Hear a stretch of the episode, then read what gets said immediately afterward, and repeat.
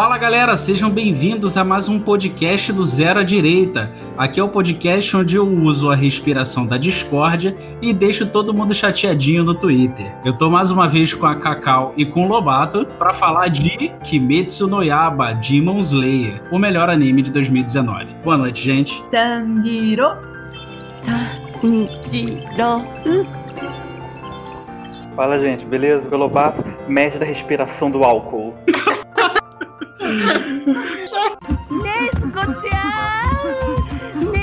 A gente vai falar de Kimetsu no Yaba, aquele anime que, porra, todo mundo gostou, anime 1010, um dos melhores que eu já pude ver. Tá sendo publicado na Shonen Jump pela editora Shueisha desde 1900 e... mentira, desde 2016. Ele vendeu em só um ano quase 100 milhões de unidades, tá? Porque ele não tinha sido tão vendido até o lançamento do anime. A produtora pegou, transformou numa obra de arte. O estúdio, que agora me recordo o nome, alguém me lembra aí? O Ufotable. Isso, Ufotable. Ufotable, ele pegou e transformou o negócio numa, numa obra de arte. Esse Ufotable é o mesmo estúdio do Fate Zero e do Fate Stay Night, tá? Que são dois animes famosos aí pra galera que é otaku. Enfim, dá pra ver o resultado na obra de arte que é Kimetsu no Yaba. Ambientação linda, a trilha sonora impecável, os personagens maravilhosos, tá? E foi feito por uma mangaka, ilustradora, Koyohama Koyoharu Goto... Koyoharu Gotoji. Gotoji. Koyoharu Gotoji. Eu não entendo a letra da Cacau. Gente, desculpa aí, porque japonês não é minha praia, então. A língua, né? Aí eu não, não, não sei falar direito. Então vai ter uns. Se alguém aí sabe falar japonês, vai ter que sofrer um pouquinho ouvindo a gente falar. É isso aí. é a mangaka, que também foi ilustradora, Koyoharu Gato... Gatogi. Gotoji. Gotoji. Gotoji. Koyoharu Gotoji. Gotoji, Gotoji. Não consegue, né? Essa parada aí, é isso aí, esse xingamento aí. Então, o que que acontece? Marcou a história, tá? Mulher fazendo sucesso estrondoso. Ela quebrou recordes, né, de audiência com Kimetsu no Yaba. O pessoal tá vendo até agora. Tem, tem gente que ainda não viu. Veja. Recomendo, recomendo e recomendo, tá? Veja mais de uma vez porque os detalhes são maravilhosos. Ah, como é que a gente começa com a história? Pessoal, ah, olha só. Antes de mais nada, eu sinto informar que o Lobato vai te informar. O que que o Lobato vai informar, Lobato?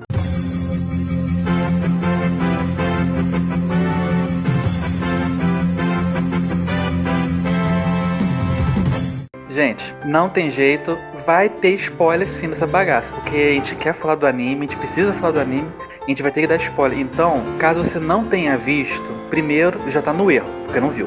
Segundo, segundo, corre lá, tá no Crunchyroll, são 26 episódios, você vê rapidinho esse negócio, vai lá, assiste, vale muito a pena. Depois ouve o podcast pra você não tomar spoiler, tá? Rapidinho mais um detalhezinho. Caso você tenha curiosidade de ler o mangá, a Panini já tá publicando o mangá desde março desse ano. Então, março desse ano 2020. Não sei se você tá ouvindo esse podcast no futuro, né? Enfim. Começou a publicar em março de 2020. É o ano passado, a gente não sabe se o Dr. Brown voltou, né? Aí toca a musiquinha do arquivo X.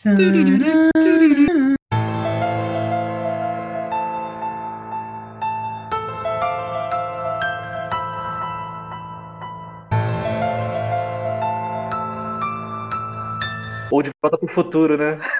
É, de volta pro futuro.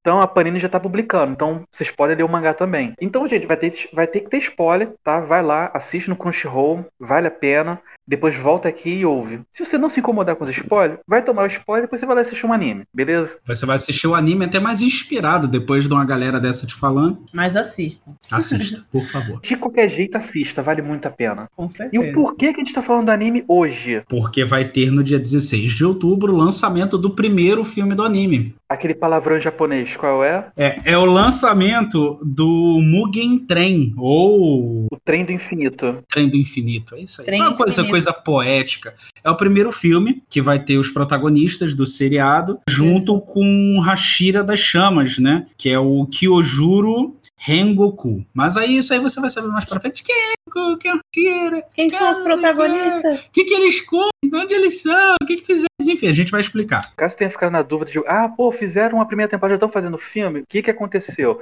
O estúdio ele preferiu o segundo arco transformar em filme para dar tempo de fazer uma segunda temporada mais bem trabalhada, né? Então, o filme, ele é cânone e faz parte do arco. Então, assista a temporada, quando sair o filme, assistam o filme e façam que nem a gente, aguarde a segunda temporada. Exato. Não, e todo mundo tá super animado pra esse filme, porque a expectativa é que ele fique até mais bem feito, se é que é possível, do que o anime, né?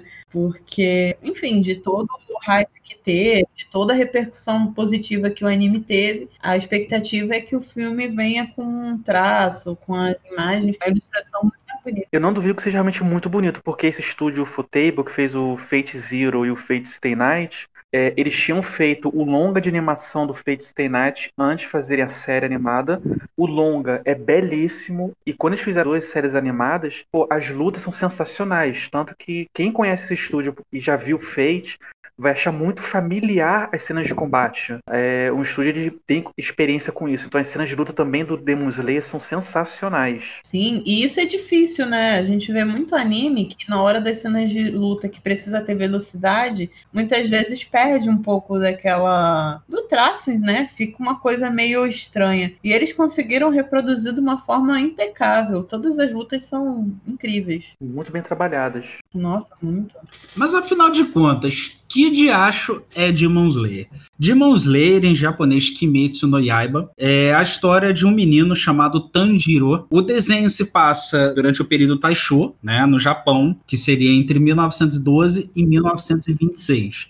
Então, o que que acontece? Nessa época, o Japão, assim como 90% do mundo, não era tão desenvolvido. Então, era aquele período em que as pessoas andavam na rua de kimono, você não tinha muita tecnologia, você ainda tinha muita coisa de maquinário funcionando a vapor, você não tinha uma indústria siderúrgica funcionando muito bem. E o Tanjiro, ele era de uma família que se sustentava vendendo carvão. Ah, o pai dele eh, saiu para comprar cigarro, nunca mais voltou. Mentira, essa parte do cigarro é mentira.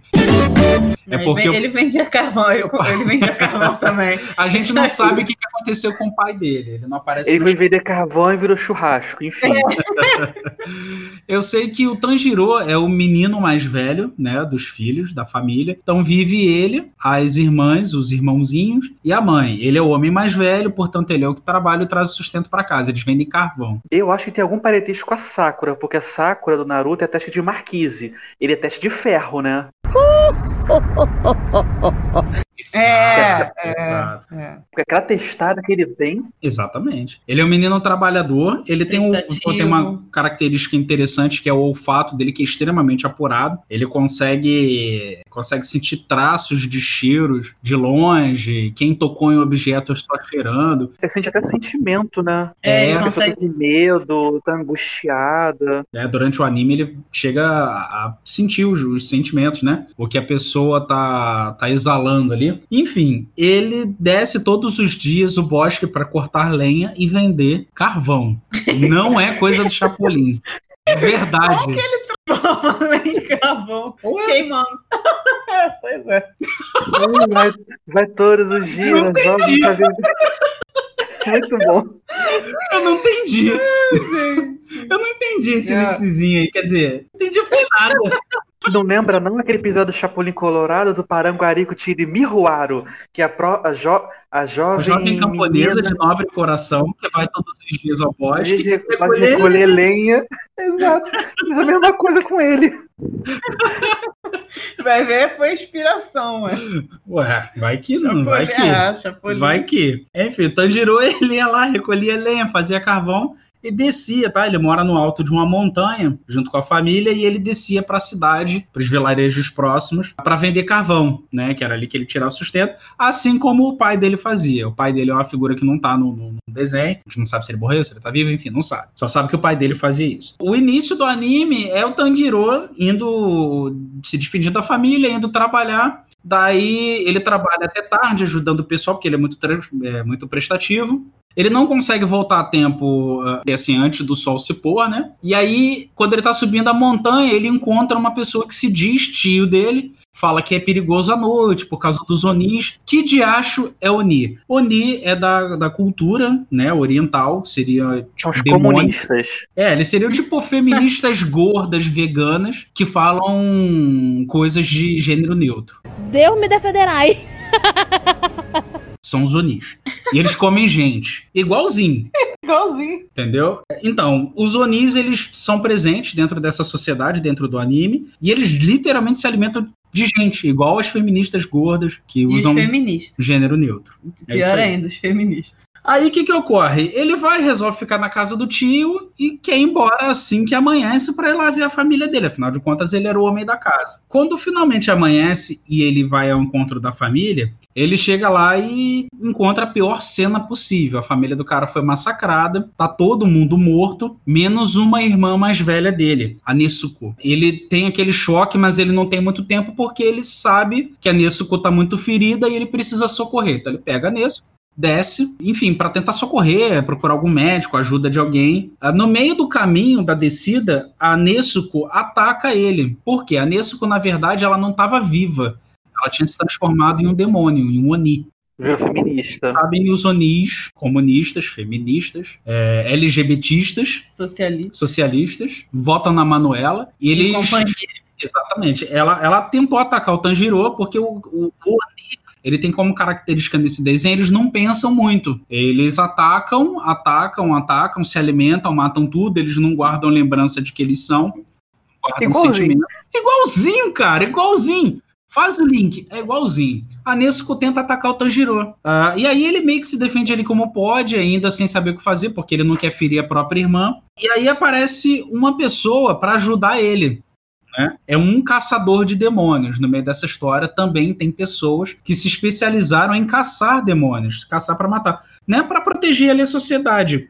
É o Giu Tamioka, né? Ele aparece para ajudar o Tanjiro, começa a atacar a Nezuko, o Tanjiro tenta proteger a Nezuko, que por sua vez tenta descer o cacete nele. Tá lá aquele samba lá de crioulo doido. E quando o cara vai finalmente matar a Nezuko, o Tanjiro protege ela. Acontece alguma coisa que ela dá uma porrada nele, e aí o cara fala assim, porra, pra eu matar ela, eu vou ter que matar primeiro o humano que tá com ela. Porque ele não consegue entender por que, que o Tanjiro tá defendendo um demônio, um Oni. E aí, quando ele vai atacar o Tanjiro, a Nesuko se põe na frente. Ou seja, a Nesuko tá demonstrando algo que não deveria. Tá demonstrando sentimento pelo irmão dela. O sentimento de proteção. Aí o tapioca ele fica com dó dela e. Exatamente. Só coloca um negocinho na boca. Ele bota uma focinheira nela, literalmente uma focinheira daquela época, né? Um É. pedaço de bambu amarrado É. na boca. Bota a focinheira na feminista.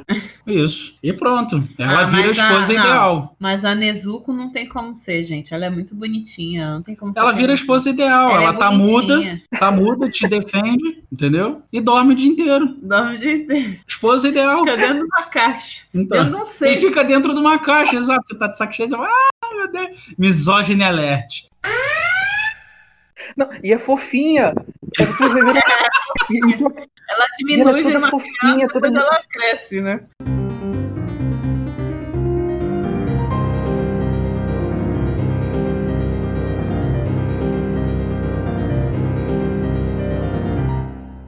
Que eu tô falando dessa introdução? A introdução do desenho é o que te faz entender tudo. Então, o cara não mata, ele não cumpre o papel dele, que seria matar um demônio, porque ele entende que ela mantém algum resquício de humanidade e sentimento pelo irmão. Daí ele bota a mordaça e quando o Tanjiro acorda, tá Nesuko desacordada também, amordaçada, né, com a focinheira, e o cara fala, ó, eu deveria ter matado vocês dois, porque esse é o meu papel, esse é o meu objetivo, mas por algum motivo esse Oni tem algum sentimento por você. Então eu vou fazer o seguinte, eu vou deixar vocês vivos e eu vou pedir pra você procurar um cara que pode te ajudar a lidar com ela, né? E ele fala o nome de uma pessoa que se chama Urokadaki. É bem aquela coisa de anime, né? Ó, eu vou deixar vocês vivos, mas vou deixar você numa situação que você vai preferir ter morrido, né? Mas você segue lá. Exatamente. Chegando lá, ele, ele pega a Nesuko, bota ela nas costas e de- procura desce a montanha. Acha, na verdade, ela acha o demônio, não é isso? Isso? Antes disso? É, eles. Não, então, antes disso, eles param numa. Numa casa para caverna. descansar. Não, mas ele faz primeiro. Ele faz o cestinho pra Na verdade, de- ele esvazia o cesto de carvão É, e bota ela dentro do cesto de carvão. aí é quando ela começa a mostrar um dos poderes dos Onis, né? Que é poder diminuir e aumentar. Ela diminui. Ela diminui pra entrar. É, ela, ela fica pequenininha para caber dentro do cesto de carvão que o Tanjiro carrega nas costas. É é uma das características dela. Ou seja, ela já não quer mais atacar o Tanjiro, ela meio que sabe que ele é irmão dela, enfim. E aí ele desce no meio do caminho, eles são atacados por outro Oni. Mais uma vez, ela É, demonstra. eles chegam numa casa onde. Porque ele sente o, o, o cheiro, né? Uhum. E aí eles chegam numa casa onde esse Oni tá- tinha matado a família. Então eles começam a lutar contra ele. Exato. O Tanjiro descobre que ela ganha poderes de Oni, né? Porque ela entra, o Tanjiro ele entra em combate físico contra o demônio que tava lá, toma uma sova. E aí ele descobre também que os Onis também podem se regenerar. Porque ele acerta o cara, porque ele era muito bom com machado, né? Ele era hábil com machado. E ele acerta o cara achando que tinha matado, né? O demônio, mas aí o demônio se regenera. A Nezuko, que começa a lutar, porque ela vê que o irmão dela tá numa situação difícil. E aí ele também vê que eles têm super força, né? É, eles têm super força, muito mais velocidade que um humano comum, e se regenera. A fraqueza dos Onis qual é? Eles não podem ser decapitados de certo metal. E ele só ganha por sorte, porque amanhece, né? Porque se não tivesse amanhecido, ele tinha se ferrado. É, ele corta a cabeça do cara, né? Só que. E prende a cabeça do E cara prende a árvore. cabeça na árvore. Aí vem o corpo do cara e começa a tentar lutar contra ele, né? E do cara, né? Do demônio. É, porque o Onis pode ser morto de duas formas. Ou com um aço especial lá, ou com a luz do sol. Exatamente. É, nesse ponto eles são bem parecidos com os vampiros né, da lenda. Ah, no meio dessa luta, a Nesuko também demonstra essas habilidades de Oni, como a gente falou. Ah, eles, só juntos ali, eles conseguem dar uma parada, mas quase morrem. Até que amanhece, o, o demônio, enfim, é morto pela luz do sol. E aí eles encontram o tal do Urokadaki, que é o cara que o, o, o Gyu, que tinha quase matado os dois anteriormente, tinha pedido para eles procurarem. Esse Urokadaki diz que, assim, dá, dá uma lição de moral, né? Tanto no Tanjiro quanto na irmã, que eles estão brincando, que aquilo ali não era brincadeira de criança, que eles seriam mortos, entendeu? Que a, a condição da irmã dele, a qualquer momento, ela mataria ele e oferece ajuda ao Tanjiro. Ele oferece treinamento ao Tanjiro. Então, não só para ele se tornar mais forte e lidar com os Onis, mas também para ele lidar com a própria irmã. Nesse momento, o Tanjiro começa um treinamento com esse Urokodaki que dura dois anos. E ele descobre durante o treinamento várias coisas. Ele descobre, inclusive, ah, técnicas de respiração, que existem vários estilos. E ele é esse Urokodaki que treina ele é o antigo mestre da respiração da água, que eles chamam de pilar ou Hashira. Então, esse Urokodaki, ele é o antigo Hashira da água. Ele passa ao Tanjiro as respirações, as técnicas de luta que usam a respiração da água para o Tanjiro lidar com os Onis. Ah, durante o treinamento, ele também descobre que existe uma organização, que é uma organização profissional que lida com esses Onis, né, uma espécie de polícia só para matar o Oni, e o Tanjiro quer entrar para essa organização. E esse Urokodaki treina ele para passar nos testes, para que ele possa ingressar nessa organização. Ele quer ingressar no arquivo X.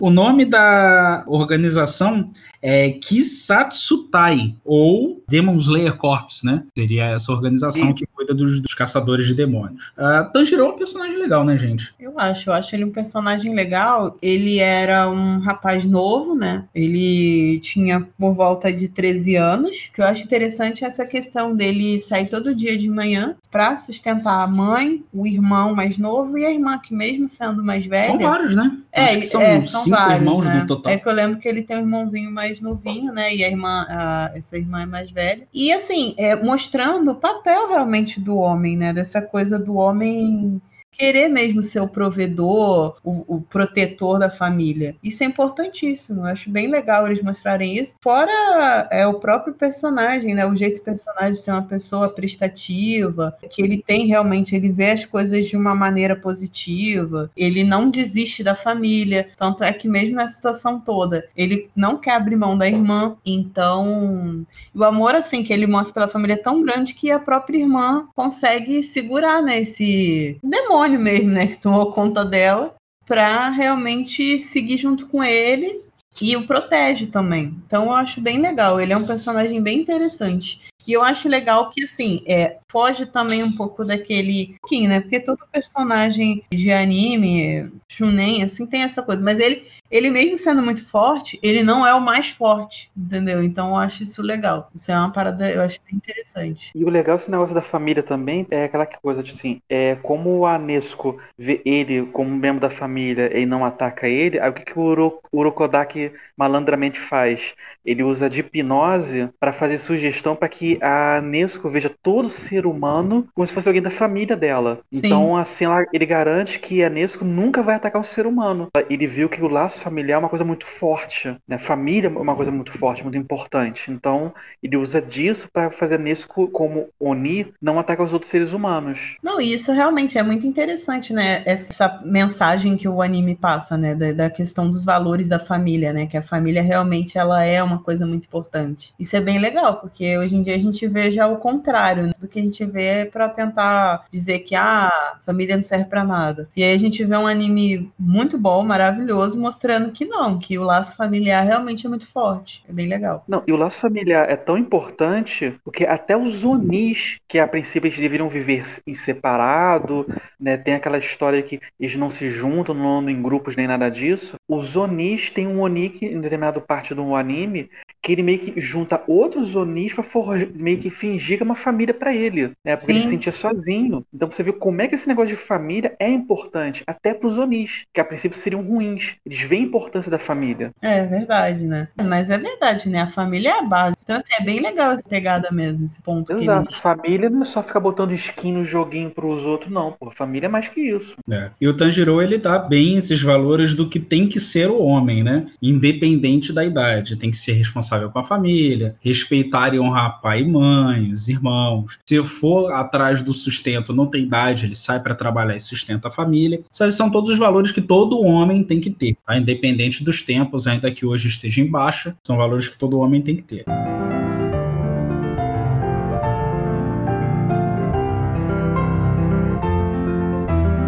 E aí, depois desse, desse treinamento, Tanjiro, pô, ele aprende um monte de coisa legal com esse antigo pilar da água, né, que é o Urokodaki, e aí ele tá pronto pro treinamento, tá? A gente não vai falar todos os detalhes aqui para vocês poderem ver o anime, mas o Tanjiro, ele tá pronto pro treinamento, pro teste, né, na verdade, para avaliação, para entrar para É, como se fosse um é. exame Chunin ali, né? para Kisatsu Tai, né, que é aquela organização de caçadores de demônios, e ele enfim se inscreve e conhece lá o, os competidores. Eles têm que entrar num, numa espécie de floresta, é, enfrentar diversos desafios, e somente os que chegassem a, vivos até o final, olha, olha o teste, que coisa marota. Quem chegar vivo, passou, entendeu? Eles enfrentariam um demônio, né, um Oni dentro da floresta, que parece que a coisa meio que perde o controle, porque aparece um Oni muito mais forte do que o normal, né? Que é o, seria ele o demônio da mão não lembro agora o nome em japonês dele, mas vocês vão ver lá. Esse demônio que aparece, que é muito mais forte do que o que deveria ser, é um demônio que ele já tinha matado diversos alunos do Sr. Urokodaki, que é o professor lá do, do Tanjiro. Inclusive, durante o treinamento, ele fala e conversa com alguns espíritos que foram alunos dele e ajudam ele no treinamento, né? Que é o espírito do Sabito e da Makomo. Então ele conhece esses espíritos. Uh, eles dizem que foram treinados pelo Sr. Urokodaki e que morreram durante o, o teste para ingresso na mesma organização que o Tanjiro quer entrar. Enfim, o Tanjiro se supera e consegue finalmente derrotar o tal do demônio. Quando ele chega do final, ele descobre que existem mais três pessoas que passaram no teste. E só e ele. quando ele destrói esse demônio, é interessante que ele todos os, os Onis que ele mata, ele sente uma certa culpa. É culpa e, e não é nem tanto culpa, né, mas uma certa simpatia no sentido de ele Ainda mais porque ele tem esse poder né, do, do olfato apurado, de sentir as sensações, ele vê que é uma tristeza, uma coisa assim muito grande. É que... É porque é uma existência não natural. Os Onis, eles não deveriam existir, eles são é, não são naturais. São pessoas, né? Que, o, o, então, assim, quanto mais pessoas um Oni come, mais forte ele fica. Então ele consegue sentir todo o desespero das pessoas que estão ali. Então aquilo ali para ele, ele mata, né? Porque claro, né, tem que matar. Mas ele meio que ele mata e, e também tem a é, ver a questão da religião, né? é, ele japonesa. sente a dor, ele sente a agonia dos espíritos que estão ali. Isso. Ele sente ele sente a angústia do, do, espírito que virou um Oni. É porque acontece, o, os Onis, eles são criados, eles não surgem do nada, eles são criados, eram pessoas que viram Onis.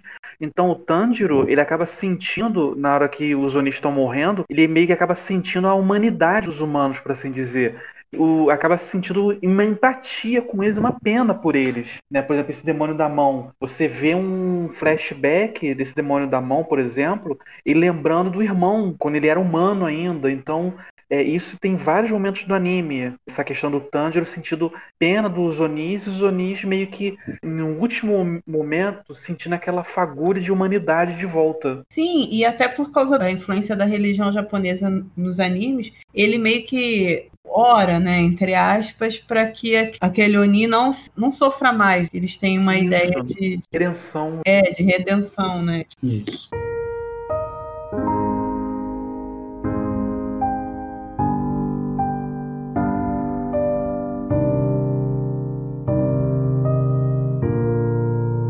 E aí, finalizado o, o teste, Tanjiro passa e descobre que outros três, é, outras três pessoas passaram junto dele, tá? Não, não, foram mais, tipo assim, foi, acho que foi mais quatro, cara. Não, foram mais quatro pessoas, exatamente. É. Foram quatro pessoas que passaram, tá? Foi o Zenitsu, o Inosuke, o Genya e a Kanal, tá? São pessoas que vão ter relevância para frente no anime, mas uh, o que vocês mais vão ver no anime é o Zenitsu. O Zenitsu cara, é o alívio é melhor, cara. Ele é o alívio desenho. É meu personagem preferido no desenho. Cara, meu também, cara. Eu, eu, cara, você te, e termina a prova, você vê aquele caroto, louro, olhando assim, eu vou morrer, eu vou morrer. Como é que eu passei nisso? Eu vou morrer. Eu também acho ele o melhor personagem, gente. E na hora que vem os corvos? Vem um bando de corvos, cada um pega um corvo, dele vem um pardal. Porque quem passa no teste ganha um corvo se comunicar depois. O Zenith é o único que vez ganhar um corvo, ele ganha um pardal. Pardalzinho, gente. É muito bom aquilo, cara. E dá uma pena do pardal, que o pardal fica todo estressado com ele. Ah, se move! Que, que? Não aguento ele! Eu não aguento ele! O Zenitsu, ele é engraçado, medroso, covarde e pessimista. E ele, e ele o é. safadinho do grupo. Porque é, sempre tem que ter um safadinho é, lá. Ele, é o, né? ele é o danadinho. Ele, é, é o danadinho. danadinho. Ele é o Brock do, do grupo nessa versão. É. é. só que ele não tem coragem nenhuma. O Brock do grupo, o Sanji do, do grupo. É. Ele é uma mistura ali, pra quem vê One Piece, ele é uma mistura de Sanji e o Sop, né? Só que o bicho é forte pra cacete. O o bichinho é forte. A gente vai falar um pouquinho dos poderes dele, mas são bem engraçados. Guarda essa característica, tá? Ele é engraçado, pessimista, medroso, covarde e desmaia perante perigo. Enfim, tudo para dar certo. Tudo para dar certo. É o herói improvável mesmo. Exato. Tem a Canal, que é uma menina misteriosa que passa junto com eles sem nenhum arranhão. A, todo mundo tá bem machucado, bem ferido. A Canal é a única que tá ilesa. E tem o Genya, que é um cara estressadão. Sabe aquele estereótipo de bad boy japonês? É o cara que não quer saber de nada, não quer saber de hierarquia, só que é o prêmio dele, passou, acabou e, e dane-se. É o famoso cara cabeça quente que ninguém gosta. É o Genya. Imagina o Riei, o cara termina a prova e já perguntando: cadê a espada? Como é que eu vou ganhar a espada? Como é que a gente sai daqui? É. Quando a gente vai começar a matar demônio? Parece é que nem um Riei. É, porque a premiação do para quem passa no teste é além de entrar para a organização, ganhar uma espada feita por um metal do sol. Com esse metal eles fabricam uma lâmina que é capaz de matar os Onis. Então quem passa no teste tem direito a ganhar uma espada feita com esse metal, né? Que é o metal do sol. Ele fica ali todo impaciente, como o Lobato disse aí, procura logo a espada dele, não quer saber nada, rola aquele climão, né? O Zenitsu quase foge da parada, desiste de tudo, que ele fica com medo do moleque. Ele já não sabe nem como ele passou. Exato. Eu devia ter morrido. Morrer agora. Eu não morri antes, eu vou morrer agora. É agora que eu vou morrer.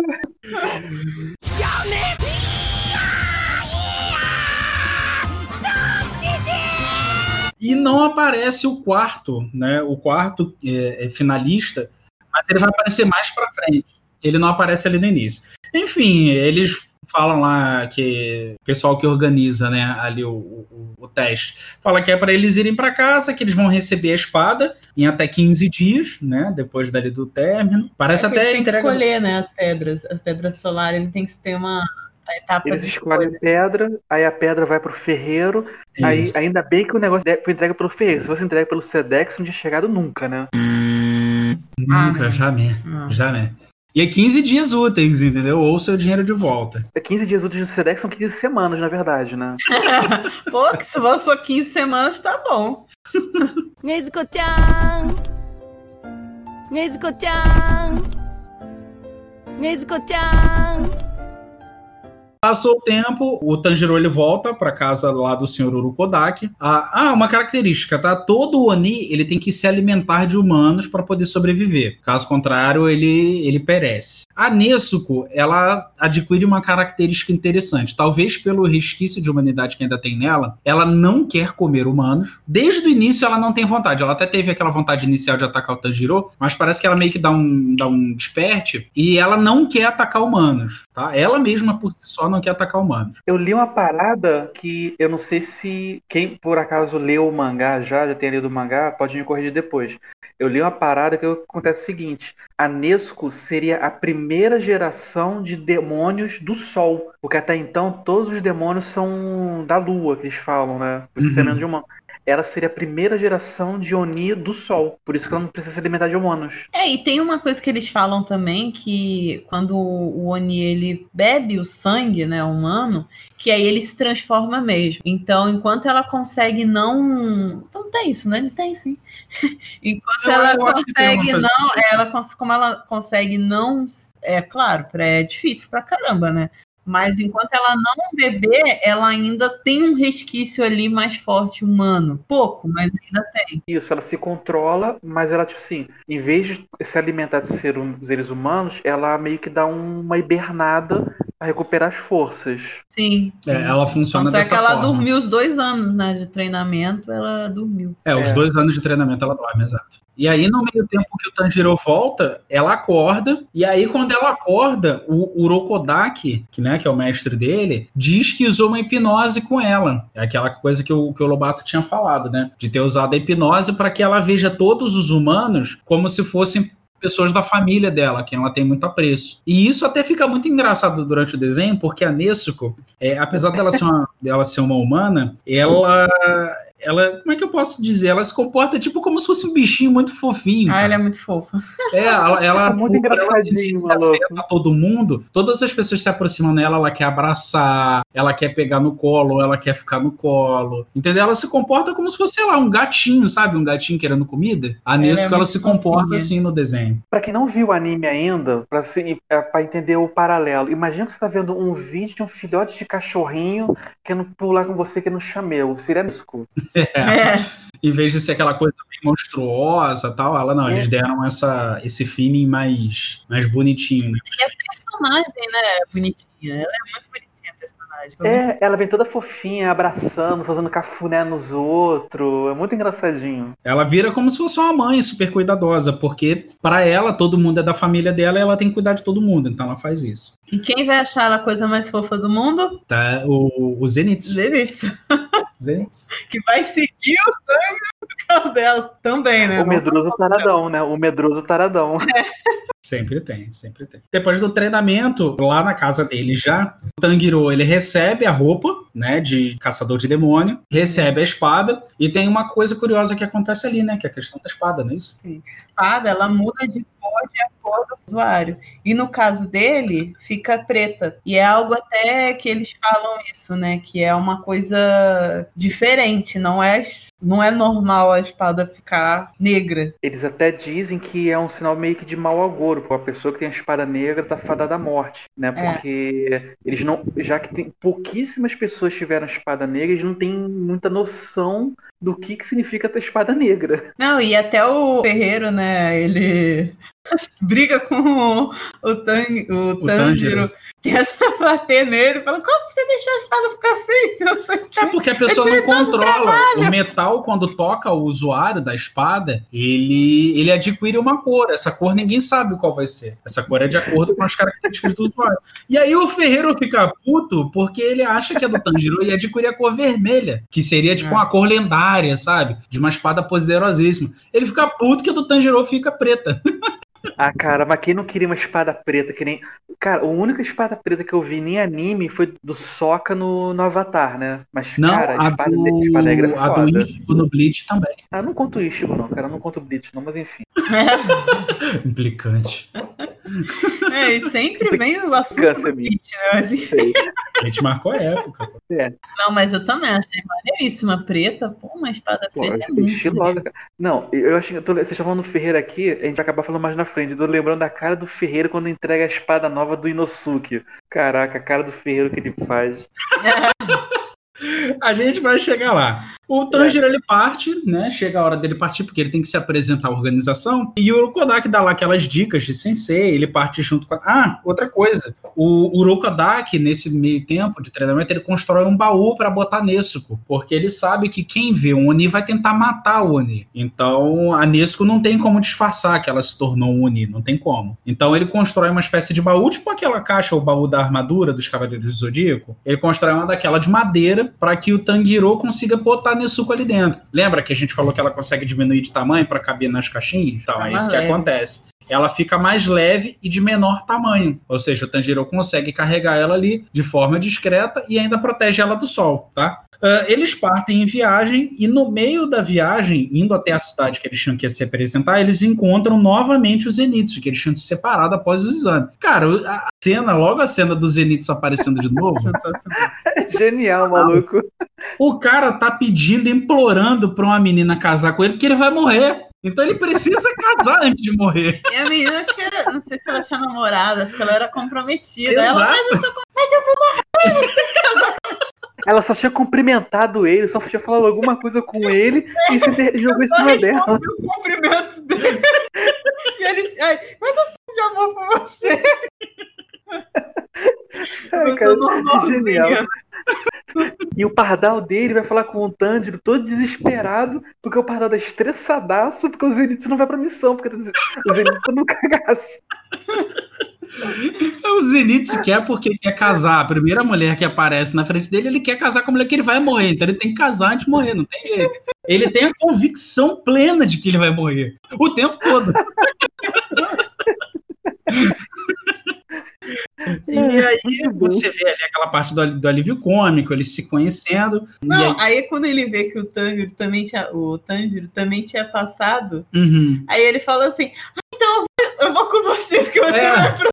Eu vou com você porque você parece forte e tem alguém É. pra me proteger. E Pode crer. de anime, né? Que vai os dois juntos ali. Nesse momento, o Zenitsu, ele não sabe da existência da Da Nesuko. Ah, eles chegam numa casa.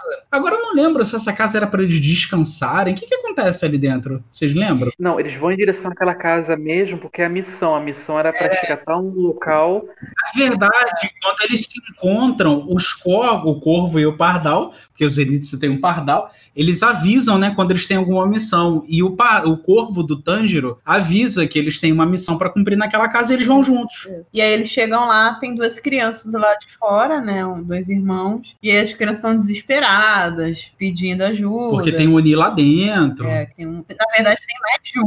É, um, um dos irmãos ficou lá dentro, dentro da casa com o Oni. Eles não Isso, sabem se o irmão tá vivo ou não. Pois é. Exatamente isso. E aí, o que que acontece?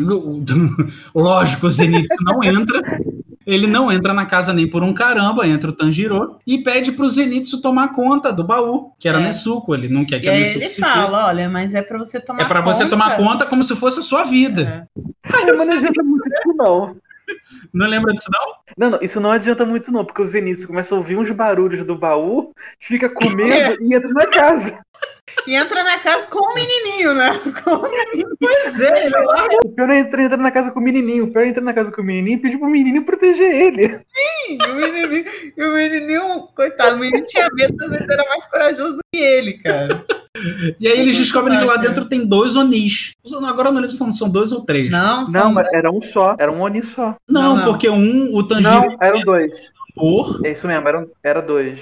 Porque o eu Tanjiro do Tambor. o Inosuke mata um, né? acho que eram três. Eram três, eu acho. Agora a gente tá. É, depois, depois a Mas acho que eram três ou mais. É. E, enfim, tem Onis lá dentro. que assistiu o anime e depois corrige a gente, tá? Se eram dois, É. três ou um só.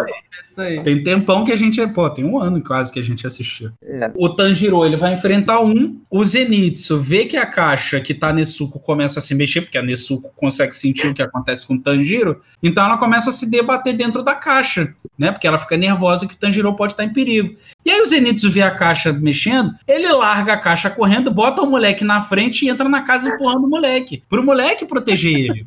É, mas eu acho que ele esconde a caixa. Não esconde nada, ele larga lá. Tanto é quando eles lá. voltam, o Inosuke tá enfiando a Ele porrada larga lá. cara.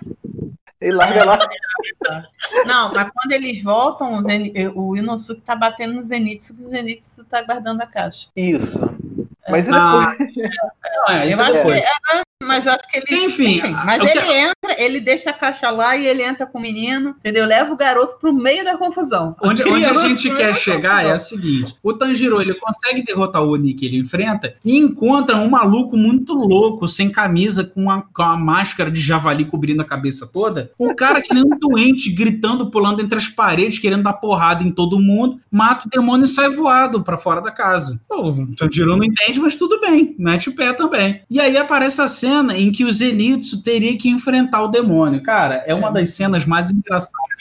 Melhor cena A gente- do. A gente, do- não, a gente pulou um pedaço importante, cara. A gente pulou um pedaço do Zenitsu matando o Oni, o que foi sensacional também, né? Aí que a Não, gente então. vai chegar e agora? É isso que ele tá agora, entendeu? Que ele deixou Ah, essa tá. cena que é, é a O melhor. Zenitsu ele tem medo da caixa de se mexendo. Quando ele chega num cômodo da mansão, que ele vê o Oni chegando, e o Oni sente que ele tá com medo. Aí o Oni fala pra ele o seguinte: olha só, eu vou te matar, eu vou te desmembrar e vou comer o seu coração pedaço por pedaço. Cara, o Zenitsu, ele começa a se cagar, se mijar, ele desmaia de medo. Ele literalmente apaga, o olhinho fica branco, dá aquele sinal de telefone mudo, e ele apaga. Isso que ele botou atrás dele, aí ele cai no, no, no colo do garoto, praticamente. Ele desmaia no colo do menininho que tinha que proteger. Cara, mas o que acontece depois, cara, é sensacional.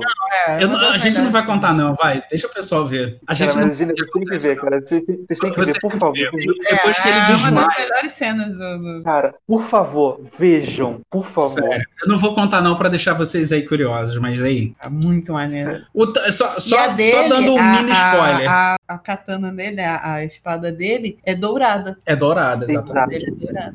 Só, só pra vocês terem mais ou menos uma ideia do que acontece, o Zenitsu, ele só mostra o poder dele quando ele dorme. Ele, ele não tem coragem Mas o suficiente do lutar contra Zenitsu é desmaiar diante É. de uma Não, situação. ele desmaiar, né? Desmaia.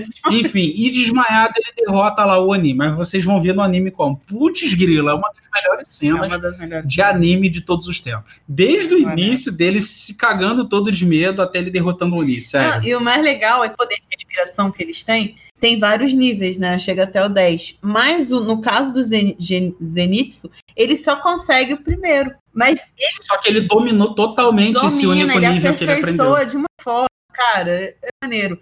Porque ele foi treinado pelo avô, que também era um ex-Hashira, né? É, Isso. era o Hashira do E ele sempre foi medroso, tá? Então, Essa, essa respiração do trovão, se não me engano, ela tem seis formas. Só que ele só conseguiu aprender uma. Ele não consegue fazer. Mas tu vê, o cara só tem uma e, tipo, ele é sensacional. Entendeu? É. Mas é que nem o avô dele fala, né? Seja mestre numa única coisa. É, Exato. E detalhe, uma coisa só, mas seja melhor. mais pra frente aparece que o Zenitsu ele tem o cabelo preto, ele não é louro. Ele não é louco. Só que ele fugindo do treinamento, com medo de treinar com o avô, ele subiu numa árvore e caiu um raio na árvore que ele tava. e ele fica louro. ele fica louro. ele fica louco. Genial. Cara, ele é muito maneiro, cara. Enfim, ele só se ferra, cara. Ele só se ferra. E, ele, e o dele é audição, né? Ele tem uma audição incrível. É, lembra que o Tanjiro tinha o olfato apurado? O Zenitsu tem a audição. Tudo, tudo conspira pro cara ser medroso. Porque, assim, o menor ruídozinho, ele já tá se escondendo atrás de alguém, ele já tá metendo o pé, fugindo, se cagando, puxando os outros pra ir embora. Cara, ele é muito. Enfim, essa cena saindo da- da- de dentro da casa, o Zenitsu, eu acho que ele tira o moleque correndo, que eu acho que ele acorda e vê o Oni morto, ele se assusta e sai correndo com o E moleque. ele acha que o menino que matou. Ele acha que foi o moleque que matou o Oni. É, aí ele, nossa, você é muito forte, muito obrigado por ter me salvado. pode crer.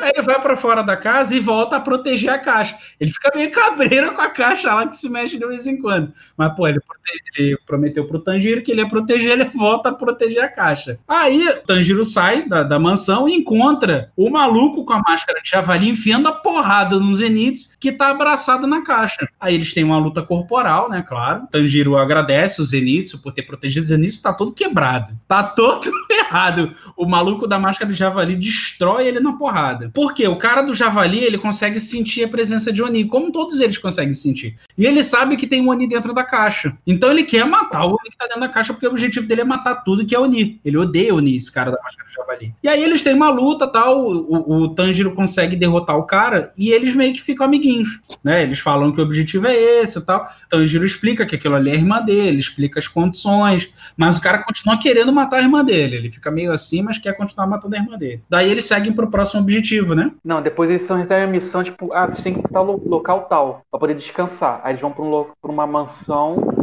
que serve a, a organização, onde eles começam, é, eles têm tratamento médico, tem um descanso lá. E é ali que o Zenitsu vê o que, que tem dentro da caixa. É, que todo mundo vê, né? Que todo mundo Ele- pede pra ver o que, que É, tinha dentro da caixa. eles vêm, tem dentro da caixa. E ele Aí se eles descobrem que é a Nessuko. Aí ele se apaixona ele pela se Nessuko, o. Zenitsu, né?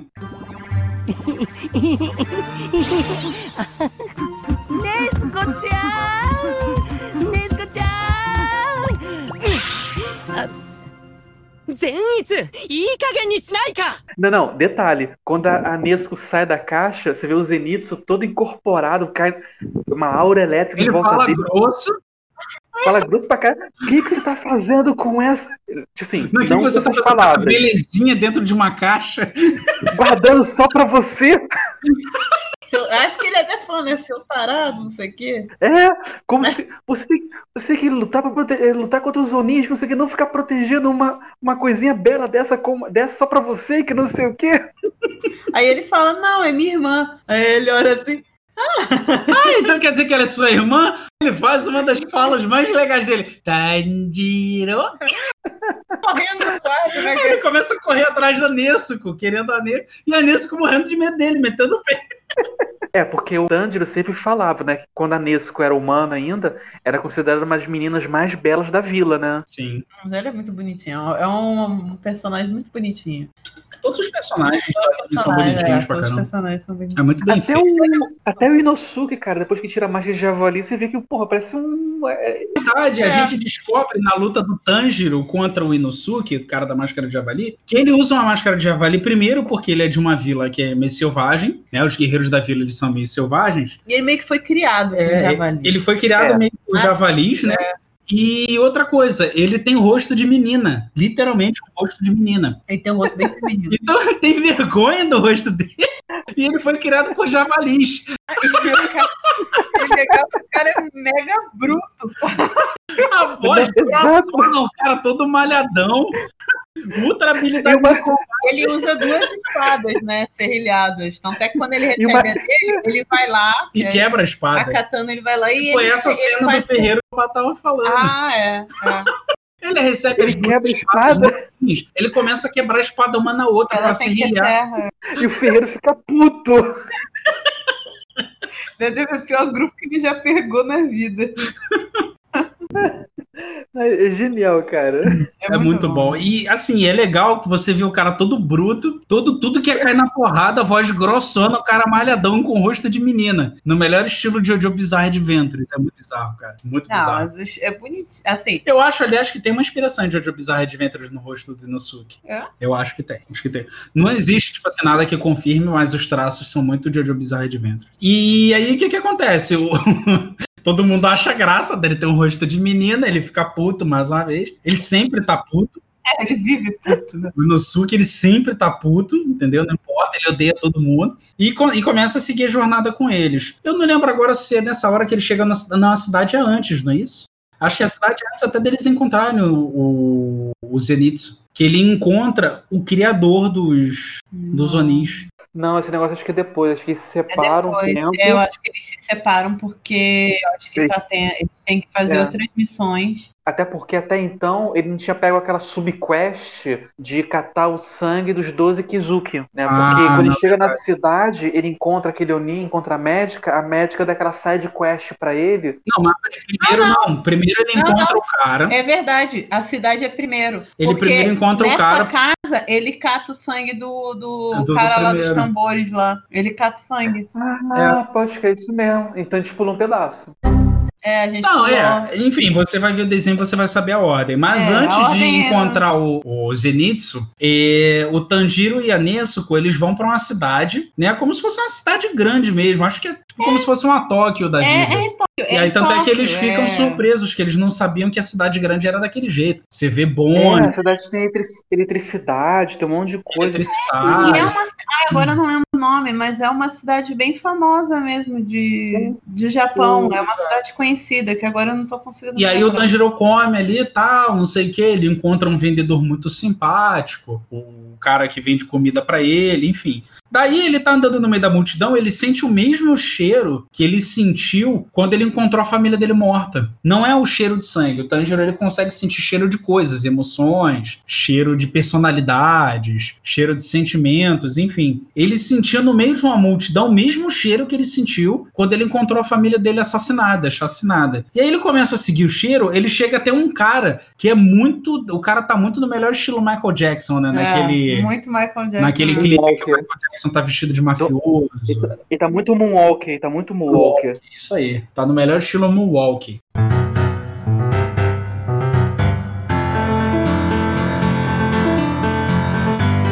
Né, ele vai pra cima do cara, o cara desvia tal, não sei o que, ele tenta arrumar uma treta com o cara, e aí o cara consegue sair do meio da multidão. Quem é esse cara que ele Não, encontra? o cara não desvia. Ele vem arrumar uma treta com o cara, ele vai tentar acertar o cara. Uhum. Aí o cara tá com uma criança no colo. É, ele, ele primeiro se surpreende que o cara tá Que com uma é- criança e uma família, né? A, depois chega a mulher, que é a mãe da criança, e a criança seria dele. E são humanos. E são humanos. A menina e, O Tanjiro consegue sentir o cheiro de Oni vindo do cara, né? Porque o Tanjiro ele consegue sentir quem é humano e quem não é pelo cheiro. Então ele sente que a menininha que tá no, ali no colo dele, perto dele, é humana. A mulher, que é a mãe da menina, a esposa do cara, é humana, mas o cara é um Oni. E aí o Tanjiro vai atacar ele, ele para, porque a menininha chega, ah, papai, no papai, quem, que é, dele, quem tá é ele? O que que tá acontecendo? Por que, que ele quer te atacar? Não sei o quê. E aí o Tanjiro para, e aí começa a formar aquela multidão, aquele pessoal querendo saber o que, que tá acontecendo. Não, o cara, ele. É, ele, ele se aproveita que tá todo mundo chamando atenção e dá um arranhão num cara, na nuca de aí um que cara. começa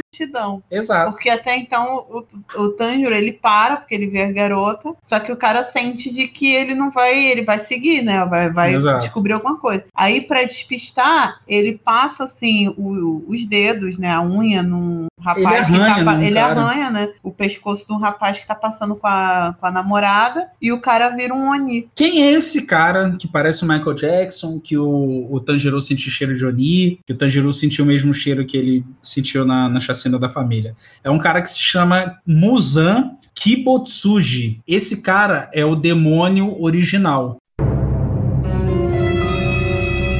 Dentro do anime, ele é o cara que deu origem aos Onis. Ele cria, ele transforma humanos em Onis. Ele tá? é o primeiro Oni, né? Ele é o original, ele é o Oni Zero. E ele tem esse poder, ele consegue transformar outros em Onis. Então o Tanjiro sente isso, tenta atacar ele. O Tanjiro para quando vê que ele tá com a família. O Tanjiro é um cara cheio de princípios ali, valores, não ia atacar um cara que tava com a família.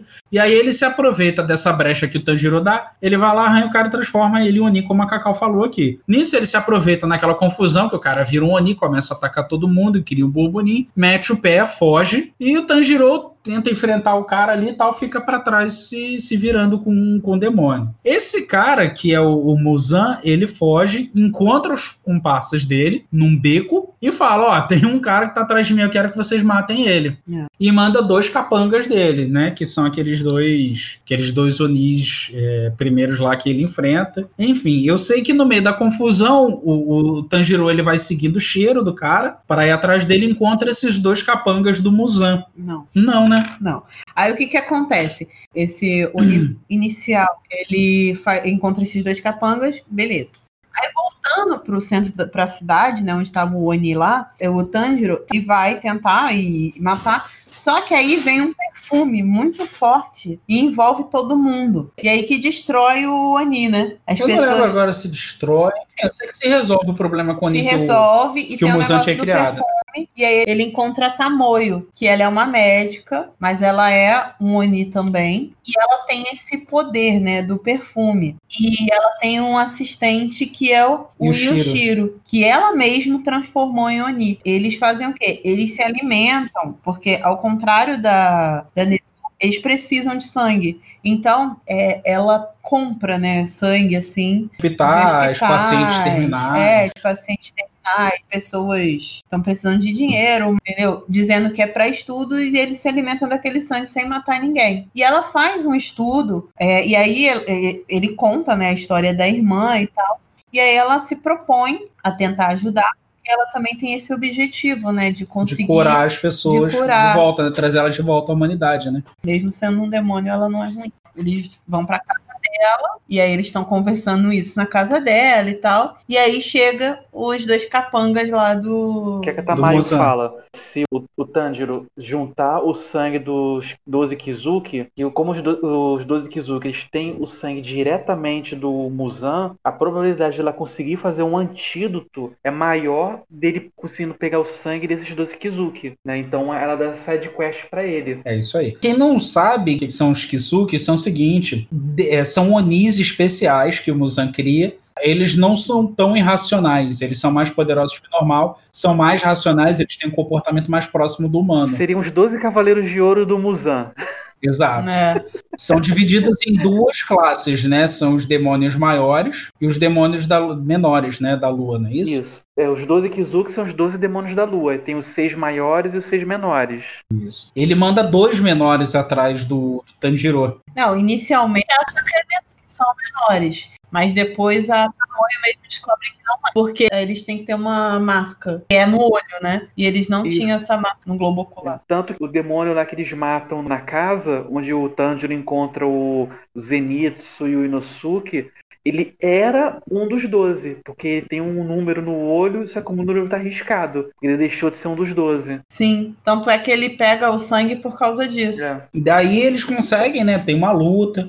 É a primeira vez que o Tanjiro ele usa as respirações em combate mesmo, Uhum. fora do, do teste. Acho que é o primeiro teste real do Tanjiro. É isso, ele derrota lá os dois demônios, que eles primeiro acham que são demônios menores, depois descobrem que nem isso são. E aí ela dá uma esperança pro Tanjiro. Ela fala: Olha, não vou te dizer que é possível, mas também não vou te dizer que é impossível. Tá, existe uma chance da gente conseguir curar Nezuko, que é o objetivo do Tanjiro. Ela fala que é para ele colher o sangue dos 12 demônios e levar para ela, para que ela possa prosseguir com a pesquisa e, quem sabe, achar uma cura. Ela é médica, ela é uma Oni médica, faz pesquisa com o sangue dos Onis e ela também tem esse objetivo, né? Conforme a Cacau falou, de curar as pessoas da maldição dos Onis. E tinha uma coisa interessante, um dos que atacam eles tinha o poder lá das flechas, da- das, Das setas, setas. né? E o Tanjiro não conseguia enxergar. Aí esse Ushiro, ele passa meio que a visão dele, né? Através de um... Eu não sei se... Acho que é o sangue dele Ele coloca tipo um talismã com sangue na testa do Tanjiro, pro Tanjiro poder. poder enxergar. Isso. Ah, isso é maneiro. É, é um negócio que é, não sei se é um poder, não sei Ah, se é uma característica que eles conseguem. Pois é, não- agora é uma coisa interessante se for uma característica dos Onis, né? Exato. Se eles podem passar, é. Daí eles partem, né, para colher o sangue dos 12. Ele encontra o Zenitsu, né, que aí tem aquela saga que a gente falou da mansão. O Zenitsu e o Inosuke seguem, juntos com o Tanjiro e a Nezuko. Eles chegam na floresta, Chegando na floresta. encontram aquela família É. do Oni-Aranha. Isso. Que é, é sensacional esse arco também. É, é um arco que é o seguinte: eles estão partindo para procurar os, os 12 Kisuke, que são os demônios lá da lua, e eles chegam numa floresta que a floresta é controlada por uma família de Onis. Até o Oni sabe que família é importante e feminista não.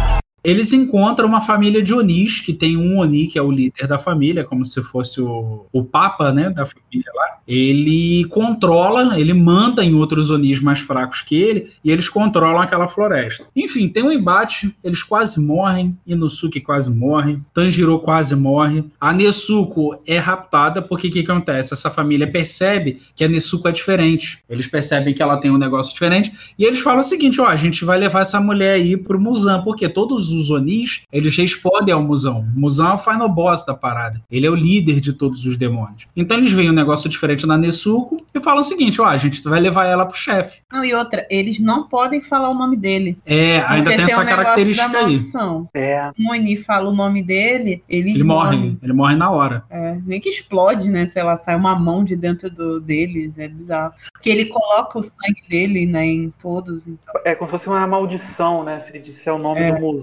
A, a maldição é ativada ele se autodestrói, alguma coisa assim. É, tanto é que a que tava lutando contra eles na casa lá da Tamoio morre assim, né? É, porque eles fazem com que ela diga o nome do ela diga o nome. Enfim, nessa floresta eles quase morrem. E aí, algumas coisas que são importantes frisar nessa batalha da floresta. Existe gente muito além dos poderes deles, tanto que eles são realmente trucidados. Eles descobrem que a Nesuko tem um monte de poderes que Onis normais não têm. Um deles é o sangue dela. O sangue da Nesuko tem propriedades tipo como se fosse explosivo. O Tanjiro, ele consegue usar um tipo de respiração que é uma respiração que pertencia à família dele, que é a respiração da dança do fogo. Qual é o nome disso? Inokami Kamura. Ino Kami Kamura. Cara, vocês estão muito nerd, mano. Eu tô botando nome em japonês logo. Inokami Kagura, tá? É o nome Inokami. dessa dança que o Tanjiro descobre. É a dança do deus do fogo, ponto. Isso aí. É a dança do Deus do Fogo. Isso aí. Traduzindo, é a dança do Deus do Fogo. Que é uma dança que o Tanjiro via o pai dele fazendo quando ele era criança. E aí, ele, no meio da batalha, ele lembra que o pai dele fazia essa dança e ele consegue unir a respiração a essa dança que o pai fazia e descobre que ele consegue usar o poder do fogo. Não só a respiração da água, mas o Tanjiro também consegue usar a respiração do fogo. Então ele se supera ali aquela coisa de o Saiyajin virando Super Saiyajin, sabe? Só um adendo aqui. Cara, a- essa luta em quem tá usando a respiração da água, ele mexe com a respiração do fogo, junto com a trilha sonora, cara, é sensacional, cara. É lindo. Esse arco, todos eles são ótimos, mas esse arco, as lutas são muito boas. Especificamente, essa cena dele usando a respiração da água com as chamas, com a trilha sonora de fundo, é lindo, cara. É perfeito. O desenho, gente, é uma obra de arte. A gente não tá de Não, a exagerando. trilha sonora é muito boa, né? Ele é uma obra de arte. A Porque eles conseguem, eles conseguiram pegar uma dublagem muito boa, cenários muito bons e assim, a trilha arte do sonora também é desenho, muito boa. A trilha sonora, a arte do desenho, cara, tá tudo muito bom, tá? As animações, eles usam um estilo de animação que quando as pessoas usam a respiração, parece como se fosse uma pintura, principalmente a do Tanjiro, que é da água. É. Não é aquele efeito de água comum do anime, é um efeito de água que parece uma pintura, cara, é sensacional, assim, Por isso que ganhou, né? Como melhor anime. como né? melhor anime. É, É um merecido, conjunto, né? é merecido. É um. Realmente é merecido. Conjunto. Não é igual o Oscar. É, Só que essa forma Super Saiyajin do Tanjiro não foi suficiente pra matar o bicho, não. O cara lá ressurge, o Tanjiro tinha usado tudo que ele tinha de energia para dar a porrada, que não foi suficiente. E daí aparece, vocês lembram do cara que tentou matar o Tanjiro e a Nezuko lá no iníciozinho? O tapioca, É, o Tapioca, ele mesmo. É o, Quase pior. é o nome do cara é Gyu Tamioka. Ele aparece no meio da floresta essa hora é tapioca, cara. Eu tô com fome. Pode crer. Ele mata o monstro que o Tanjiro não tinha conseguido com um golpe só. Ah, é sensacional. Só que é o seguinte, tem uma coisa bem interessante no É golpe. Lembra que a Cacau falou que as respirações tinham até 10 golpes? Pois é, isso aí cai por água abaixo agora. Porque o cara usa A décima a décima primeira respiração da água. Ele usa a respiração da água igual o Tanjiro e o mestre do Tanjiro. Que né, era que é o dele, que Urokodaki. era o ex-mestre dele. Que, na verdade, a gente mais pra frente descobre que é o ex-mestre desse tapioca aí, tá? O cara, com uma porrada só, mata o monstro. E aí você vai vendo os outros personagens que estão praticamente mortos. O Inosuke, Zenitsu, eles estão espalhados pela floresta quase quase mortos, né? Porque cada um Mas pegou o, uma geba. o Zenitsu, cara, também é muito É, maneiro. o que ele Zenitsu dá outro golpe maneiríssimo. Desmaia de novo e, tipo, é muito maneiro também. O episódio que o Sinitsu faz isso, cara, é sensacional também. É. Todas as vezes que o. Zenitsu usa o poder dele são. Nossa, são ele é incríveis. muito, muito forte. Eu acho que vocês vão, vão gostar do Zenitsu também. Ah, e aí, enfim, aparece É, um monte de uma coisa, caçadores. esse Tomioka, né, o vulgo tapioca, ele que criou essa Ele diz que ele vai primeira- usar uma respiração que ele mesmo tinha criado, É. entendeu? Ele É. vai lá, mata o cara com uma porrada só, sem esforço nenhum. E é muito, a cena é muito, muito maneira. E aí você vê que começa a aparecer uns caras igual o Gyu Tomioka. Eles começam a aparecer pela floresta. Um resgata o Inosuke, o outro resgata o, o Zenitsu. Quem são essas pessoas? Eles são muito mais fortes. Eles são os Hashira. Lembra lá que o mestre do Tanjiro, ele era um Hashira? Então, eles são Hashiras. O que, que são Hashiras? Eles são representantes, como se fossem os símbolos representantes da organização dos assassinos lá de É demônios. como se fosse a tropa de elite, os mais poderosos dentre a tropa do Demon Slayer. Pra vocês terem ideia, para a pessoa se tornar um Hashiran, um Hashira um do grupo de elite, ele tem que ter matado mais de 50 demônios ou um dos 12 Kizuki. Exato. Os caras são sinistros. Eles são realmente muito fortes, eles são muito acima. Tanto é que vai mostrar do poder. Quando eles chegam, eles literalmente humilham os demônios mais fortes que tinha naquela floresta ali. Eles humilham, é com uma porradinha só cada um e acabou. É um negócio que lembra muito, aí o, o Lobato vai ficar puto comigo, mas não tem como. Lembra muito os capitães de Bleach. Bleach. É, Sempre Bleach. Lembra muito os capitães de Bleach. Sério mesmo, até a vestimenta, aquela capa que eles usam. Lembra muito os capitães de Bleach. É só, antes da gente começar a falar sobre isso, eu só queria voltar nesse arco da, Da da floresta. floresta, porque o que acontece? Inicialmente, dá a entender que quem é o líder é o que seria o pai, né, da família. Mas depois a gente descobre que não é bem isso. é. E aí eles mostram o porquê que, a pessoa, que o menino lá, né, que é o líder, por que que ele faz? Porque ele realmente se sente só, porque ele foi, ele virou Oni quando ele ainda era criança, né? Então ele sente falta da família. E ele pegava pessoas que eram, assim, normais, né? Elas eram normais e transformava em Oni só para ele não ficar sozinho. Só que pelo fato dele ser um demônio, ele não conseguia ter a relação de familiar, né? Ele não, não lembrava mais como que era ter uma relação familiar, de afeto e tal. Então ele tratava as outras pessoas da família como se realmente fossem servos dele. E aí quando ele vê a relação Tanjiro com a Nesuko, ele quer ficar com a Nesuko porque ele vê, não, mas peraí, a irmã tem que proteger, o irmão tem que proteger, né? Então aí ele vê o que é uma relação familiar. Isso aí também é bem interessante que eles colocam no, nessa cena, né? É, também é triste, né? Meio triste, né? Na verdade. É. É, todas as histórias dos Onis, elas são trágicas, né? É. Eles se tornam seres ruins, tal, que matam, se alimentam das pessoas, porque a existência deles por si só é trágica. São E eu acho que ele que matou a família dele, não foi? Ele mata a família dele porque acontece. Ele era um- uma criança doente. O Muzan ele oferece uma cura, né? Isso. A família aceita. Só que a cura é transformar o garoto em Oni. Nisso que ele é transformado em Oni, a família meio que renega ele por ele ter tornado Oni. E aí ele acaba matando geral. Aí uma coisa vai levando a outra. E ele já era bem, já há muito tempo, né? Sim, ele já tinha muito tempo que era Oni já. Aí ele já não tinha mais essa questão da. É porque esse, esse Muzan, ele é ruim pra caramba, né, gente? É, o cara, ele é, ele é ruim, ele é a personificação ali da É, ruindade é. mesmo. E- e- Ele é o Sauron do Demon Slayer. É. Bom, acabando a luta da floresta, tá todo mundo muito ruim. Nesuko, a Nesuko acho que é a melhorzinha, mas tá ferida. Tanjiro tá ferido. Mas enfim, eles descobrem, mais uma vez, aí dessa vez não tem como o Gil ajudar, que o Nesuko tá com uma Oni, ele tá carregando uma Oni com ele. Então, inicialmente, eles são presos, tá? Eles são presos pelos Hashira e levados a julgamento por essa organização. Né? Qual é o nome da organização que a gente tinha falado? É a Kasatsutai, ou é, Demon Slayer Corps, né? Durante o julgamento, eles vão decidir se eles matam a Nesu e prendem ou matam também quem estava com ela, no caso, o Inosuke, o Zenitsu e o Tanjiro. Tem aquela coisa, né, da superação, do Tanjiro protegendo, querendo Não, dar tá vida pela irmã. Mas É, ele, coitado, não tem chance nenhuma, né? Porque os Não, caras mas- são. Exato. Não, os caras é outro nível, cara. O, o, o, o Tanjiro, infelizmente, não tem nenhuma chance ali com eles, não. Exato. A gente descobre quem é o líder da organização, né? Que é o senhor Kagaya, que eles chamam de Kagaya, que é o Kagaya Ibuyashiki. O Buyashiki. É Deve ser doente, né? É, ele, ele parece ser uma pessoa adoentada, né? Ele tem uma aparência adoentada, ele parece que ele queimou ali o rosto. É cego, eu acho que ele é cego. Ah, não mostra muita coisa, só mostra que, assim, ele é uma pessoa que, ao contrário do tal do Muzan, ele é como se fosse, tipo, um bem encarnado. O cara faz o bem sem ver a quem. Todo mundo é apaixonado pelo cara. É, isso eu ia falar. Eles É. são muito devotos a ele, né? Isso quando eu vi isso a primeira vez no anime, eu fiquei meio encasquetado. Eu também Eu fiquei É, eu fiquei encasquetado assim, cara, é, beleza. Cara, na boa, é impossível que esse 100% bom, cara. Alguma merda tem ali. Não, eu também acho.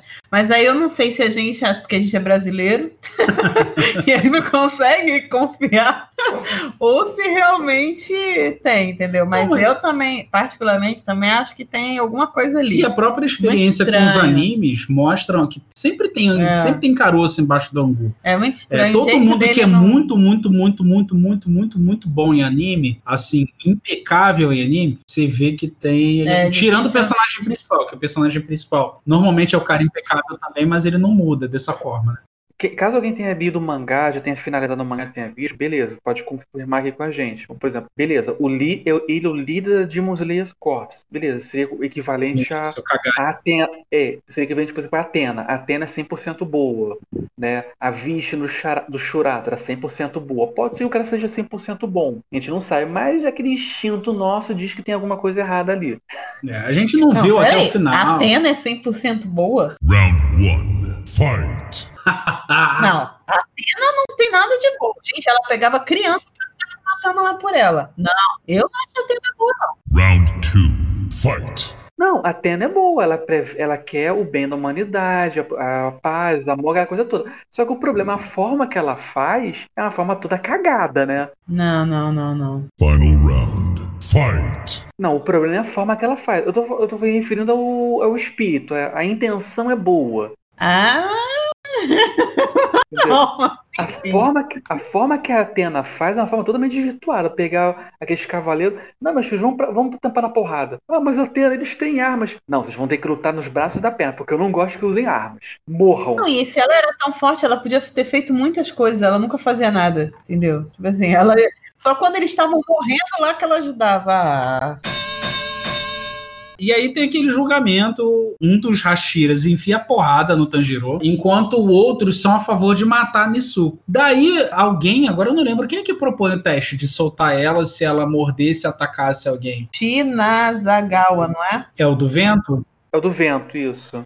É o do vento. Então, é o Hashira do vento. É porque a tradução de Hashira é pilar, né? É, é o pilar do vento, é o representante lá do- da inspiração do vento. Sanemi É, Shinazagawa. ele, ele chega e fala assim: olha só, então a gente faz o seguinte: a gente solta ela, e se ela atacar, a gente mata ela, porque significa que ela é um Oni que ela não tem nada diferente. Mas ele se corta. Ele se corta e deixa ela ver o sangue. Mesmo que a Nisuko não se alimente de sangue, aquilo ali é tentador para ela. Então fica naquela cena ali dela se segurando, ela suando, olhando aquele sangue, aí fica naquele, ah, meu Deus, ela vai, ela não vai. No fim das contas, ela não vai, não. Ela vira a cara. tá? Ela vira a cara, todo mundo se surpreende, que eles nunca tinham visto um Oni reagir daquela forma. E aí eles dão uma chance pro Tanjiro. O engraçado é que o pilar da cobra, mesmo assim, quer matar ela, né?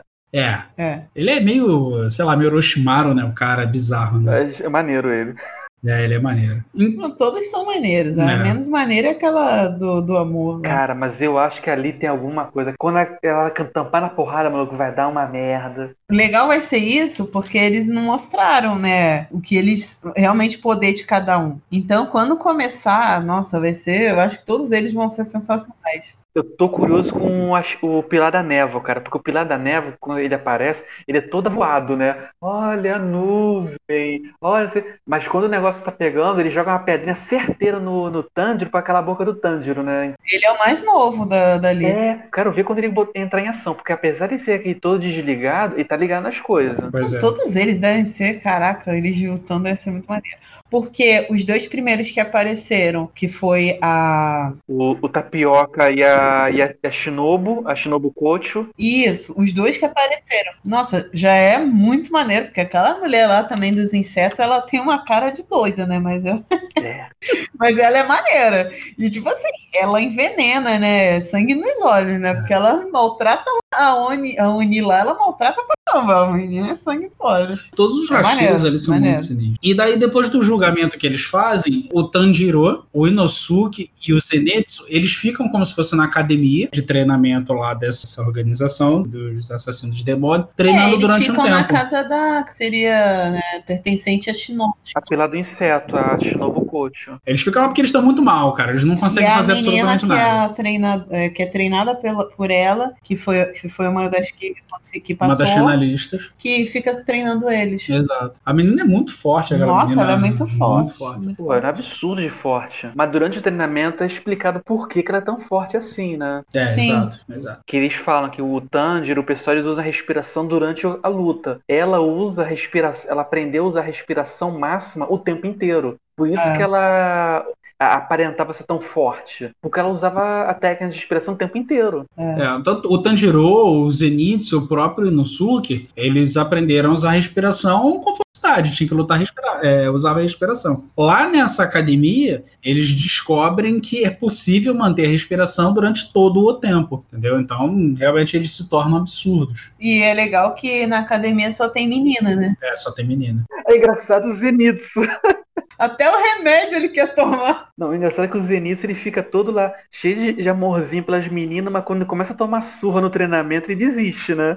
É, ele É. vai ficando puto. Eles ficam os dois preguiçosos, né? Os, o Zenitsu e o Inosuke. É. Isso é legal também, que eles mostram isso, que não adianta você ficar parado. Não ia cair do céu, eles estavam lá. Aí chega a Pilar do, do inseto, ela é muito esperta. Daí ela consegue convencer eles a participar do, do treinamento com coisas que ela sabe que é o que conquista eles. Tipo, do, Zen, do Zenitsu, ela meio que fala: Não, mas você é tão bonito, você é tão legal. Por que, que você não treina? Por que, que você não faz isso, não faz aquilo? E aí ele começa a, a se interessar pelo treinamento. E do Inosuke, acho que é o negócio que ela fica falando, né? Questão de força, isso. de que ele é um cara tal. Então, assim, aí no final, os três conseguem é, terminar o treinamento, e eles ficam, tipo, mega fortes também. E aí vai pra parte do treino. Acaba o desenho, basicamente, deles na, na academia. Eles têm que pegar o trem, né? Acho que eles recebem a missão após o treinamento. Essa cena é muito engraçada no final do último episódio, que ele chegando numa estação de trem e o,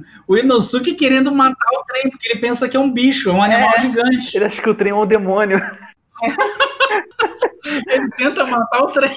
Cara, ele corre e dá uma cabeçada no trem. Isso me lembrou muito o que acontece. Esse período que o anime se passa, esse período Taisho, esse passa logo do- depois do período Meiji, que é onde se passa a história do Samurai X. Isso que o, o Inosuke faz com o trem me lembra muito que o Sanosuke faz no episódio que ele entra no trem. Ele começa a querer agredir o trem, começa a ficar assim, ah, eu não entendo como é que uma coisa que não é movida a cavalo se move assim. A primeira temporada são 26 episódios, vocês nem vão sentir passar, foi muito rápido quando a É gente muito viu. rápido, cara. Não, e o final, quando eles estão terminando o treinamento, eles estão que soprar aquela cabaça até explodir a cabaça gigante. Verdade, É. verdade. Caraca, muito engraçado, cara. E legal, é, as menininhas faziam tudo, né? A menina, né, no caso, ela conseguia fazer tudo melhor do que eles no início. Aí no final todo mundo consegue fazer, é bem legal. É, E aí essa parte do trem é o que vai dar início ao ao filme. longa, isso. O É longa ele muito vai bom. passando, o longa vai passando pro show Sim, vai ter estreia no pra Crunchyroll. gente também? Sim, sim. Bom saber. Esse filme é a introdução à segunda temporada, entendeu? É, ele, tanto o Demon Slayer, né, quanto o Shigeki no Kyojin, eles tiveram a mesma ideia de fazer um filme que seria a introdução à nova temporada. E agora não sei se essa segunda temporada vai ser a última, não sei se vai ter mais temporadas. É, porque o, o, ani, o, O mangá já acabou, é, né? Ele é, É. pequeno, né? A princípio, a, a segunda temporada, os próximos 26 episódios, é, que deve ser pro ano que vem, deve ser a última temporada mesmo. Sim, sim. É, a princípio, né? Porque a gente também nunca sabe. A né? gente não sabe, de vez em quando existe alguma pressão da, das emissoras que fazem a transmissão e tal. Mas dá uma tristezazinha, porque é tão bonzinho, né? Pô, Mas aí é maneiro. que tá. Lembra que a gente já tinha falado nos podcasts anteriores? Sim. É melhor acabar em alta do que ficar esticando e estragar uma obra tão boa. Não, e realmente, assim, não tem muito o que eles fazerem, porque É. eles já mostraram o Oni, que é o Oni que deu origem a todos os outros. Então, assim, uma hora eles vão ter que derrotar o cara. E aí, derrotando o cara, gente, realmente não tem como ficar criando muita coisa, senão vai ficar uma coisa nada a ver, vai aparecer um outro mais forte. É. Então, enfim, mas o filme vai começar desse, desse finalzinho, né? Desse... Sendo que também, antes de acabar a temporada, aparecem esses demônios da lua. É, eles Um mostram né, a matando- aí sociedade, tem um, né? os mais fortes matam os mais fracos, matam uns demôniozinhos lá mais fracos. O Muzan, ele mata o- os cinco menores e dá, concede todo o poder em- no último menor que sobrou. E esse último menor que vai ser o vilão do, do filme, provavelmente. Isso aí. É. Ou seja, Já se revelam ali quem são os seis demônios maiores e os seis menores. No, nesse episódio, no último episódio, mostra ali como se fosse uma reunião entre eles. É... Enfim, aquelas cenas assim mostrando o vilão, aquele clima de tipo, agora o bicho vai pegar, entendeu? mas no filme É, no filme vai pegar. Inclusive, o filme tem como protagonistas os quatro que a gente já sabe, que é o, o Tanjiro Anesuko, o Zenitsu e o Inosuke, e vai ser protagonizado também pelo Pilar das Chamas, que a gente já tinha falado antes,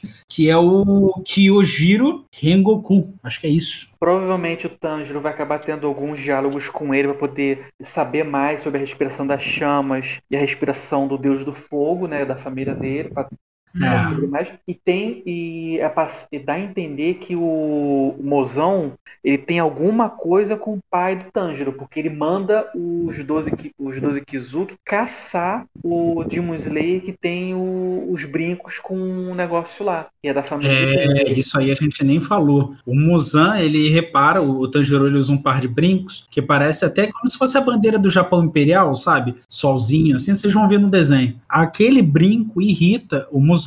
Por quê? O cara que tinha conseguido. O Muzan ele só perdeu luta uma vez antes, né? E ele foi derrotado justamente por um caçador de demônios que usava esse par de brincos. Então aí começa a surgir uma porrada de teoria, né? As pessoas falam, ah, mas esse cara aí é o pai do Tanjiro. Ninguém sabe, ninguém sabe. Só quem leu lá o mangá até o final sabe o que, que é. A gente ainda não sabe, porque a gente quer manter a surpresa. é, eu vi um spoilerzinho, mas não sei se é real. Não, não, Mas eu não vou falar, Sem não. spoiler, sem spoiler. eu Sem não vou spoiler. falar. Aqui- Aqui só vale o que tá no anime. É, É, Eu não vou falar. spoiler aqui só quem dá o Lobato. se até o Lobato tá contra, porque tá sinistro. Aqui é o anime de Musley, a gente não tá falando do mangá, não. É verdade. Então é isso, pessoal. Vejam, tá? Vale a pena. A história é incrível, como a gente já tinha falado. A primeira temporada, pelo menos. Eu sei que teve gente que se decepcionou com o final no mangá, tá? A gente não sabe se o final no mangá vai ser o mesmo. Então, tipo assim, muita gente achou perfeito, a obra maravilhosa do início ao fim. Teve gente que se decepcionou, não adianta, sempre vai ter quem, quem desagrade, não tem jeito. A gente tá numa expectativa altíssima pro filme, pro início da segunda temporada, que deve ir na temporada de. Acho que é verão. Verão, agora não sei se é verão ou se é primavera. Acho que é na temporada de primavera, que começa ali entre fevereiro e abril, É, no Japão. Eu acho que é a É, temporada de primavera. Na temporada de primavera que eles lançam os principais. É, é, eu acho que é, é ali entre fevereiro. Os principais lançamentos do ano são o seguinte: é entre fevereiro e abril, julho, que são as férias de verão, né? No hemisfério norte, e depois as temporadas de outubro a dezembro. Então são sempre, É. são sempre essas três, né? Entre É, fevereiro ver. e abril, julho, e depois entre outubro e dezembro. É, vamos ver, porque a primeira temporada ela foi ao ar de abril a setembro, então pode ser que a segunda Uhum. temporada seja nesse período também.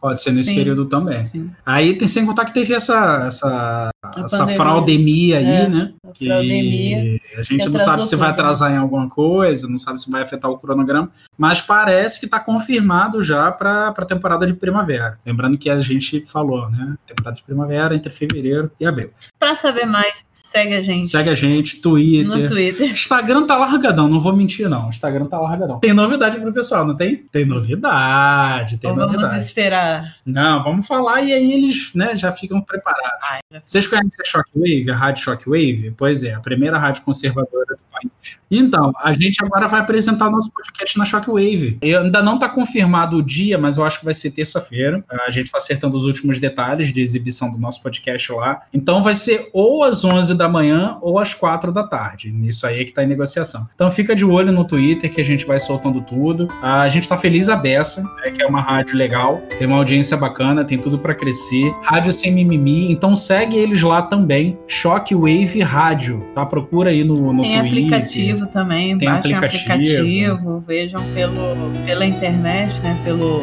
Não, baixem o É, pelo site deles, pelo aplicativo, eles têm pela Rádio TuneIn. Enfim, dá uma procurada lá, que a gente vai deixar os links aqui na descrição também. Então dá uma olhada no link.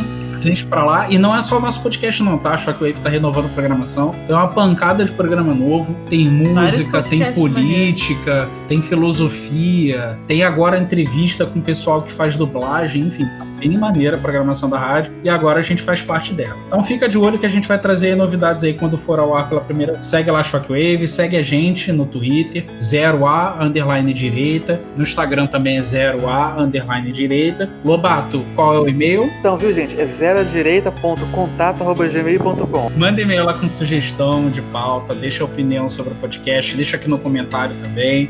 Enfim, segue a gente que, cara, a gente tá famoso agora, a gente tá pop, a gente tá, tá ficando bonito, tá ficando bonito. Segue a gente. Muito obrigado pela audiência, Cacau, Lobato. Gente, então, quem não viu e ouviu a gente até aqui, levou o spoiler, mas não, não tão assim, não tudo. Tem ainda muita coisa legal, então vale muito a pena assistir o anime. E dia 16, agora, estreia o filme. Todo mundo também já prepara a pipoca pra assistir esse filme, que com certeza vai ser muito show. É isso. É isso aí, gente. Tipo, obrigado por ouvir, né? Faz isso, ouve o filme. Ah, ouve o filme não.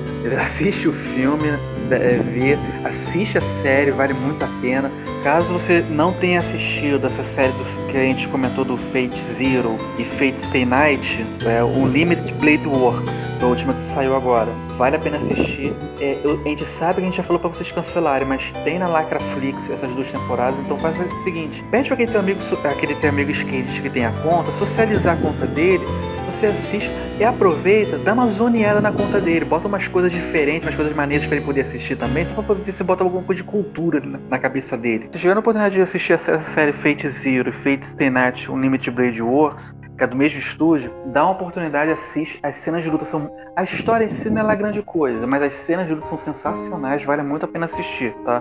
Assistam Demon Slayer, acompanhe a gente. Se vocês tiverem alguma curiosidade, alguma sugestão de pauta, alguma ideia, que vocês tiverem alguma ideia de ah, no, o que que vocês acham que vai acontecer no anime, suposição, manda e-mail pra gente, sugestão. Estamos aí, tá, gente? É isso aí, pessoal. Então, mais uma vez, obrigado. Tenham um, um ótimo dia, uma ótima noite e fiquem com Deus, tá? Até a próxima. Tchau, tchau. Valeu!